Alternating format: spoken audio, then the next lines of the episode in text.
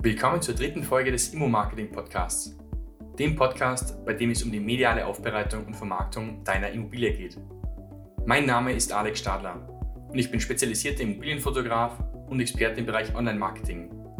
Danke, dass du Zeit mit mir verbringst.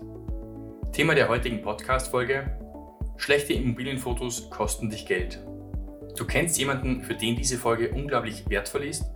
Teile diese Podcast-Folge mit ihm oder ihr und hilf dieser Person, ihre Immobilie besser zu vermarkten. Der Link ist immo-marketing.click 3. Also, legen wir los. Ich habe nun gesagt, die Podcast-Folge heute lautet Schlechte Immobilienfotos kosten sich Geld. Was meine ich nun damit? Nun, eigentlich könnte man meinen, Immobilienfotos allgemein kosten dich Geld.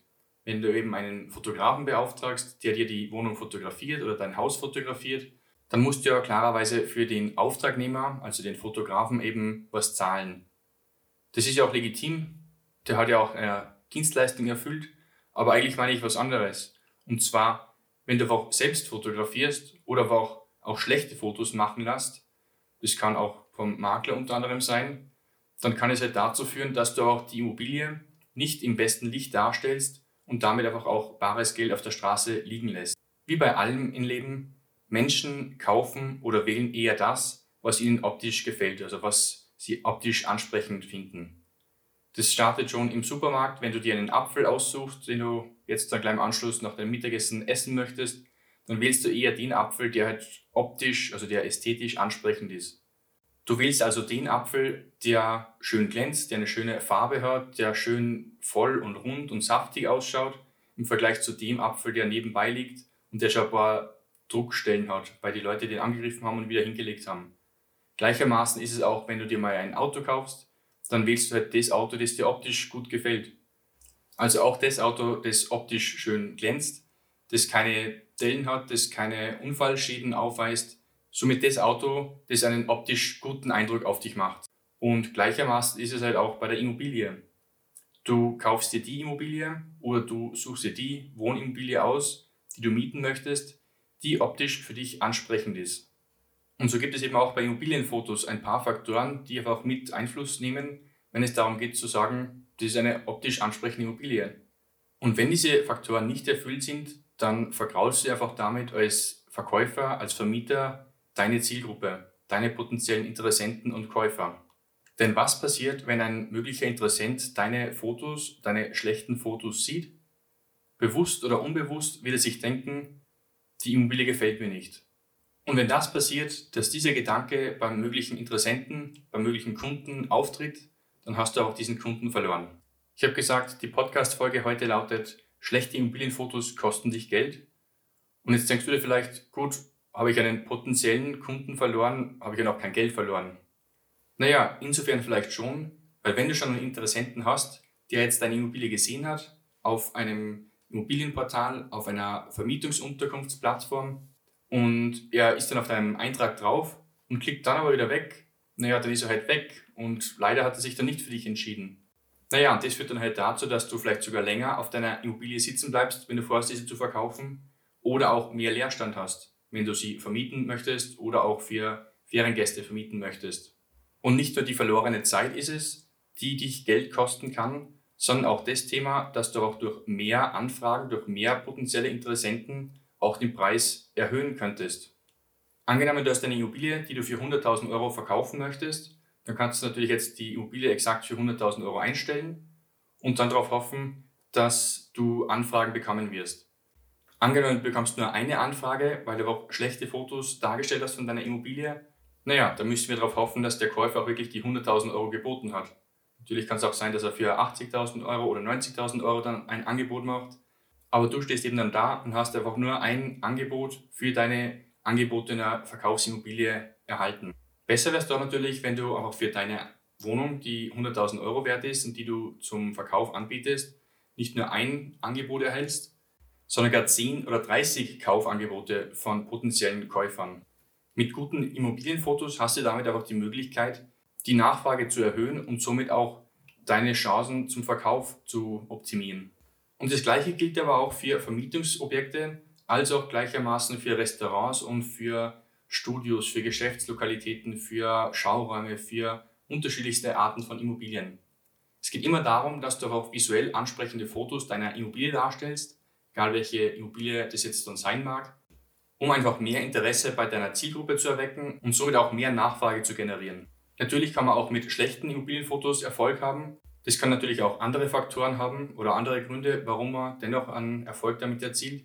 Beispielsweise war einen sehr niedrigen Preis oder war eine gute Lage der Immobilie oder aber auch eigene Profis, die genau auf schlechte Immobilienfotos aussehen und sich denken, hm, das könnte eine Fix and Flip Immobilie sein, die kaufe ich mir jetzt ganz günstig, schaut eh gut aus und ich mache jetzt etwas Besseres daraus. Speziell auch bei hochwertigen und teuren Immobilien geht es darum, sehr gute Immobilienfotos darzustellen oder allgemein sehr gutes Immobilienmarketing zu machen.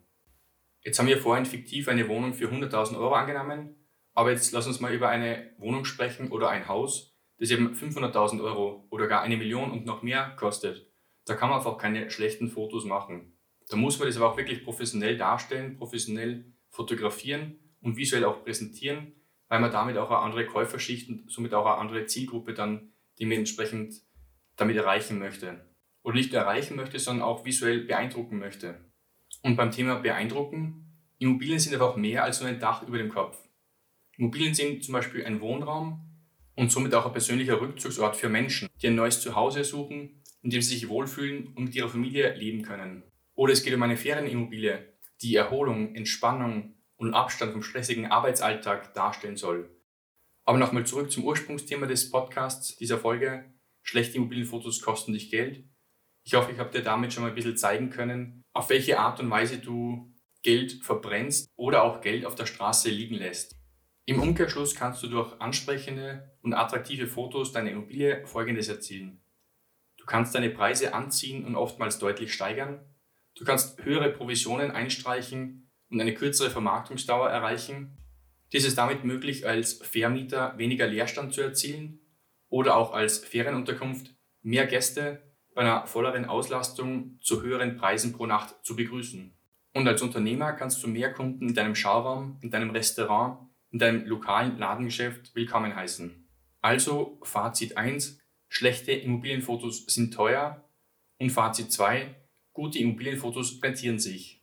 Durch gute Immobilienfotos kannst du also mehr Aufrufe im Internet erzielen, auf deiner Webseite, auf deinem Listing-Eintrag, auf Willhaben, auf Booking.com, auf Airbnb und so weiter und schlussendlich damit auch mehr Vorortbesuche von Interessenten und Kunden erreichen. Abschließend noch, die häufigsten Fehler, die ich immer wieder in schlechten Immobilienfotos sehe, erstens sind dies schiefe Bilder, unscharfe Bilder, die sind auch verpixelt oder auch verwackelte Fotos. Häufigster Fehler Nummer zwei von schlechten Immobilienfotos, die Fotos sind entweder überbelichtet oder umgekehrt zu dunkel fotografiert. Und Fehler Nummer drei, das Bild oder der Raum an sich wirkt einfach unästhetisch. Und das Thema Ästhetik, da spielen wieder viele Faktoren mit ein. Zum Beispiel bei Immobilienfotos, die verkauft und vermietet werden sollen. Man sieht das Putzzeug, das irgendwo herumsteht. Oder allgemein, die Wohnung ist unordentlich, ist nicht aufgeräumt. Das Badezimmer beispielsweise quillt über mit lauter Handtücher, Hygieneartikel, Zahnputzutensilien und so weiter. Durch diese häufigen Fehler in den schlechten Immobilienfotos erweckt man auch negative Gefühle beim Betrachter der Fotos und diese gilt es auch unbedingt zu vermeiden. Und die negativen Gefühle, die dabei auftreten, sind Unsicherheit, Unbehagen oder auch Unwohlsein und auch Angst spielen damit ein. Im Gegenzug dazu möchtest du positive Gefühle beim Betrachter deiner Immobilienfotos wecken. Und die positiven Gefühle wären in dem Fall Wohlbehagen, Zuversicht, Sicherheit als auch Freude und Glücksgefühle. Versuche also wirklich deine Immobilie im besten Licht darzustellen, sodass du auch wirklich positive Fotos hast und eben keine negativen und schlechten Fotos, die dich hingegen Geld kosten. Wie du positive und gute Fotos deiner Immobilie erzeugen kannst, das erfahrst du auf meiner Webseite, auch in meinen Blogartikeln, die ich dir in den Show Notes verlinken werde. Da habe ich auch Artikel erstellt. Einerseits schlechte Immobilienfotos kosten dich Geld und auch einen Artikel, du machst keine Baudokumentationen, deine Fotos müssen Gefühle wecken. Weiters findest du auch in den Show Notes einen Link zu meinen vier gratis Checklisten, die da sind vorbereitende Aufräumliste, Shotlist, Equipment-Checkliste und Checkliste 4 ist sechs absolut wichtige Basistipps zur Immobilienfotografie. Das war's nun mit der heutigen Folge. Die Show Notes dazu findest du unter immo-marketing.click 3. Alle Links und Inhalte habe ich dort nochmal zum Lesen für dich aufbereitet. Dir hat die Folge gefallen? Du konntest dir ein bis zwei Tipps für dich mitnehmen? Dann hat sich dieser Podcast dir schon gelohnt. Wenn du Fragen hast und etwas Spezielles wissen möchtest, dann schreib mir ganz simpel eine Nachricht und ich werde dir diese entweder schriftlich oder auch hier im Podcast beantworten. Entweder eine kurze Mail an info at immo-marketing.click oder eine Direktnachricht auf Instagram. Mein Profil lautet dort immobilien.fotograf. Bitte empfehle den Podcast an ein oder zwei Personen weiter, von denen du denkst, dass auch sie von dem Wissen zum Thema Immobilienmarketing profitieren können. Danke jedenfalls, dass du mir deine Zeit geschenkt hast und auch zugehört hast. Aber jetzt liegt es an dir und viel Spaß mit der Umsetzung und viel Erfolg. Ich hoffe, wir hören uns bald wieder. Dein Immobilienfotograf und Immo-Marketing-Experte Alex.